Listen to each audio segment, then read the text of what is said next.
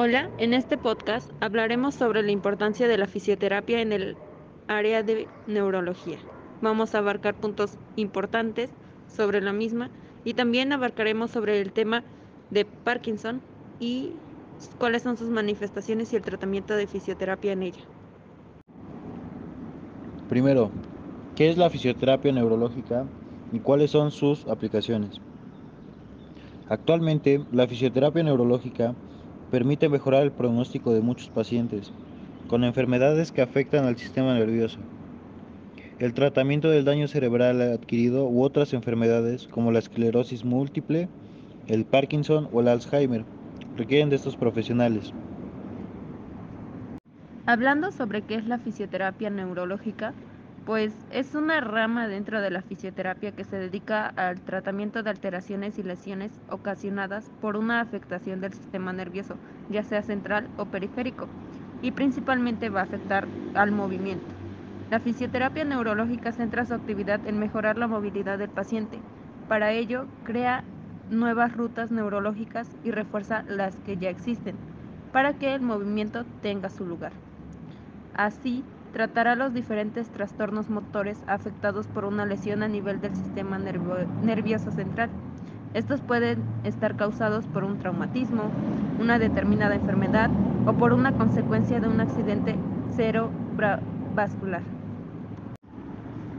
Dentro de la rehabilitación neurológica, la fisioterapia neurológica requiere de la comunicación entre todos los o las profesionales implicados. Es necesario conocer e identificar las características y necesidades de cada paciente para tomar decisiones adecuadas y adaptar las técnicas de la fisioterapia de manera individualizada. Por este motivo, el conocimiento de las diferentes patologías que presentan cada paciente es fundamental para el profesional fisioterapeuta. La práctica de la fisioterapia neurológica puede dividirse en tres áreas. La primera es la neurofisiológica o relacionada con el desarrollo neurológico. La segunda es aprendizaje y reaprendizaje motores. Y la tercera es la esclética. Se selecciona el método adecuado dependiendo de las necesidades de cada paciente. Hablando sobre el ámbito de aplicación, la fisioterapia neurológica puede aplicarse tanto en una edad infantil como adulta. Las necesidades serán diferentes según la patología que se trate. Así, la fisioterapia neurológica infantil interviene desde los primeros meses de vida y su objetivo es fortalecer al máximo el desarrollo motor del niño, permitiendo que eh, los que han sufrido una lesión neurológica tengan un desarrollo motor adecuado o alcancen un desarrollo motor óptimo. Esto les permitirá alcanzar un grado de independencia en las tareas cotidianas. La fisioterapia neurológica en la edad adulta se centra en dos ámbitos diferenciados. Por una parte estarán las personas con un daño o lesión cerebral, producido por un daño cerebral adquirido, un traumatismo cráneoencefálico, etc. Su objetivo será conseguir una mejora física y potenciar la movilidad del paciente, evitando patrones posturales y de movimiento que provoquen dolor o malformaciones futuras. En estos casos, él o la fisioterapeuta realizará una intervención desde los primeros días hasta finalizar la rehabilitación. Por otro lado, encontraremos la rehabilitación de enfermedades neuromusculares y trastornos degenerativos, como el Parkinson o la esclerosis múltiple. Estas pueden precisar un tratamiento menos intenso, aunque sí un pequeño seguimiento periódico, para reeducar patrones y mantener todo el control voluntario posible. La fisioterapia neurológica dispone de diferentes estrategias de intervención para aplicar a cada paciente. Tenemos el método Bobat, Perfetti, Brunstrom, etc. Estas son algunas de ellas. La elección de estos métodos de tratamiento estará determinado por las necesidades específicas de cada paciente y su situación clínica. El equipo de profesionales que participe en la rehabilitación de cada paciente valorará la técnica que mejor se adapte a las circunstancias particulares. El objetivo esencial de la rehabilitación neurológica es conseguir la máxima funcionalidad del paciente y o prevenir su deterioro. Este es un objetivo común a todo equipo multidisciplinar que participará en el tratamiento. La fisioterapia neurológica realizará además una labor de educación sanitaria, es decir, reeducar posturalmente al paciente, pero su entorno también conocerá de estas nuevas posturas y movimientos. Adentrándonos un poco más específicamente sobre las enfermedades que trata la fisioterapia neurológica, vamos a hablar sobre el Parkinson. Abarcaremos el tema de sus manifestaciones clínicas, eh, cómo nosotros intervenimos en su tratamiento, etcétera. Primero abriendo con el tema, ¿qué es la enfermedad de, del Parkinson? La enfermedad del Parkinson o EP es un proceso neurodegenerativo complejo de aparición en la edad adulta y que constituye la segunda enfermedad neuro, ne, neurodegenerativa más frecuente por detrás de la demencia tipo Alzheimer.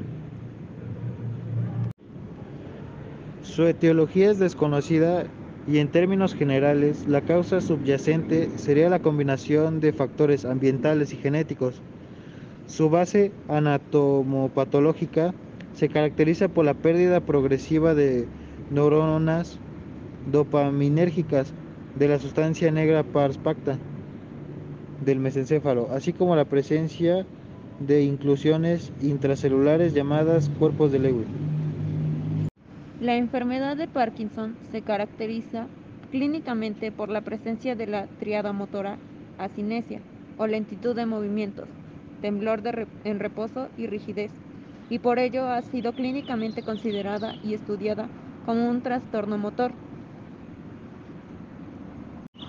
Sin embargo, en las últimas décadas ha aumentado el reconocimiento de manifestaciones no motoras como la apatía, el deterioro cognitivo y los síntomas disautomáticos, entre otros. A pesar de que no existe tratamiento curativo, disponemos de un arsenal terapéutico amplio que permite un buen control sintomático en cada una de las fases de progresión de la enfermedad. Para saber en qué estadio de la enfermedad se encuentra el paciente de forma rápida y objetiva, atendemos en esta clasificación. Número 1. Inicio del proceso con la triada parkinsoniana, hipertonía, aquinesia y temblor. El segundo punto, los trastornos posturales, sifosis marcada, actitud de flexión. El número 3 de los trastornos del equilibrio y afectación de reflejos posturales y enderezamiento. El número 4, la incapacidad de las actividades de la vida diaria están muy activos y luego cambian a un estado pasivo en silla o una cama. Y por último el número 5 que es el confinamiento en la silla o en la cama. Para saber en qué estadio de la enfermedad se encuentra el paciente de forma rápida y objetiva, atendemos en esta clasificación. Número 1. Inicio del proceso. Con la triada parkinsoniana, hipertonía, aquinesia y temblor. El segundo punto, los trastornos posturales, sifosis marcada, actitud de flexión. El número 3 de los trastornos del equilibrio y afectación de reflejos posturales y enderezamiento.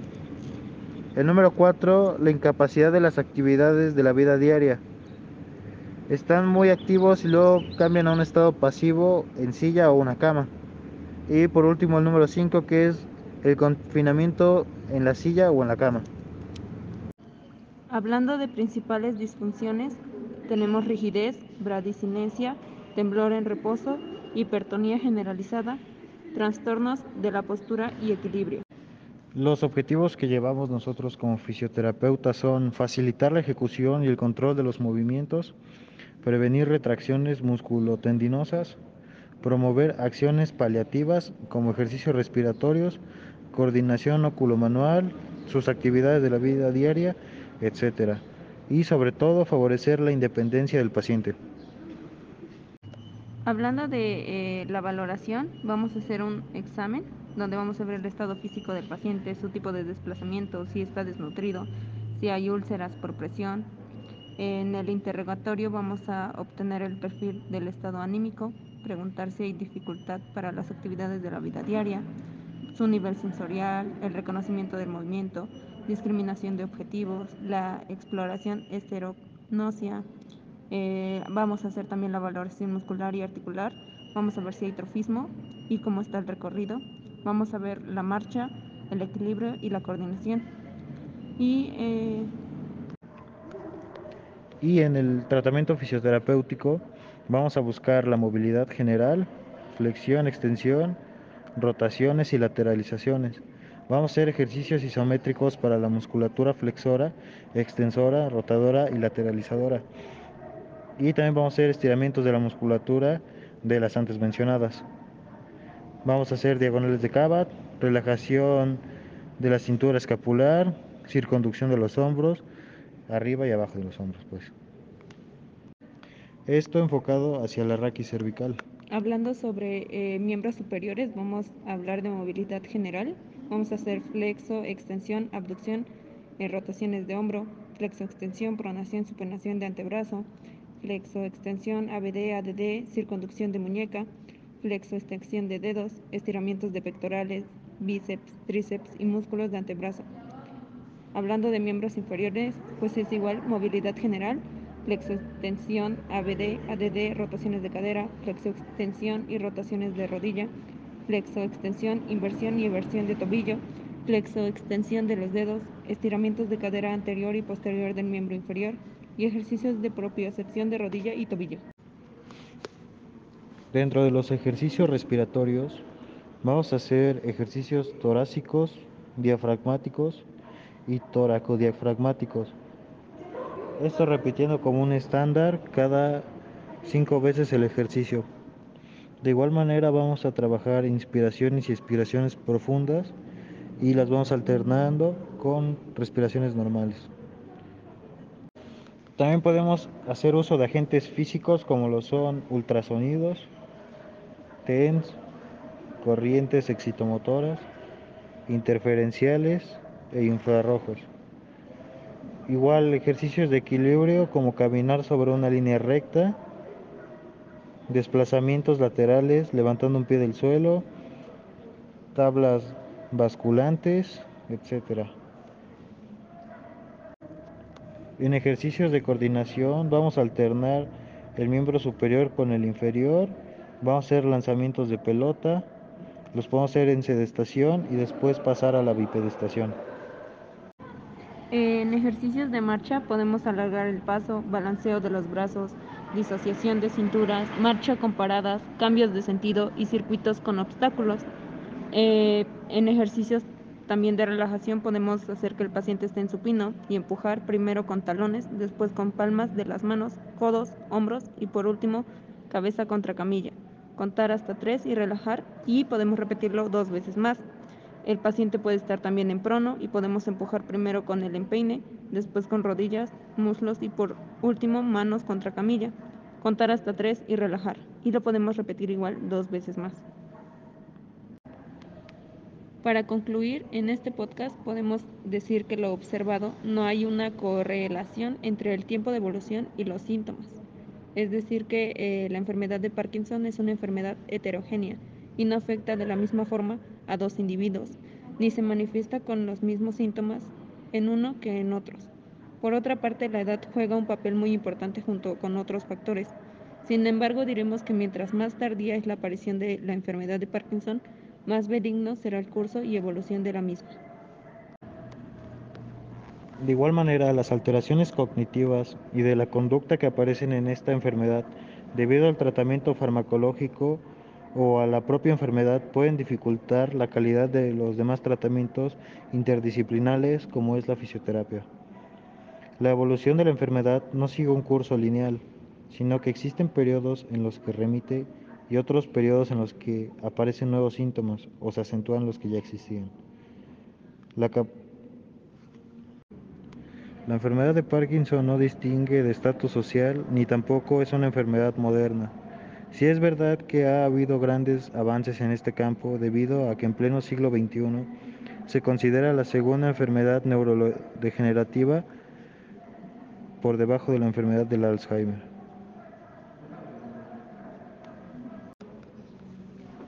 No hay que olvidar mencionar que el tratamiento que nosotros mencionamos es general. Bueno, no es como...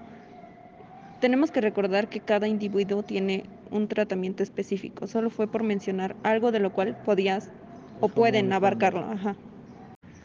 Con esto concluimos este podcast enfocado hacia la importancia de la fisioterapia en enfermedades neurológicas y específicamente dentro del Parkinson. Espero que les haya gustado y muchas gracias por su atención. Adiós. Adiós.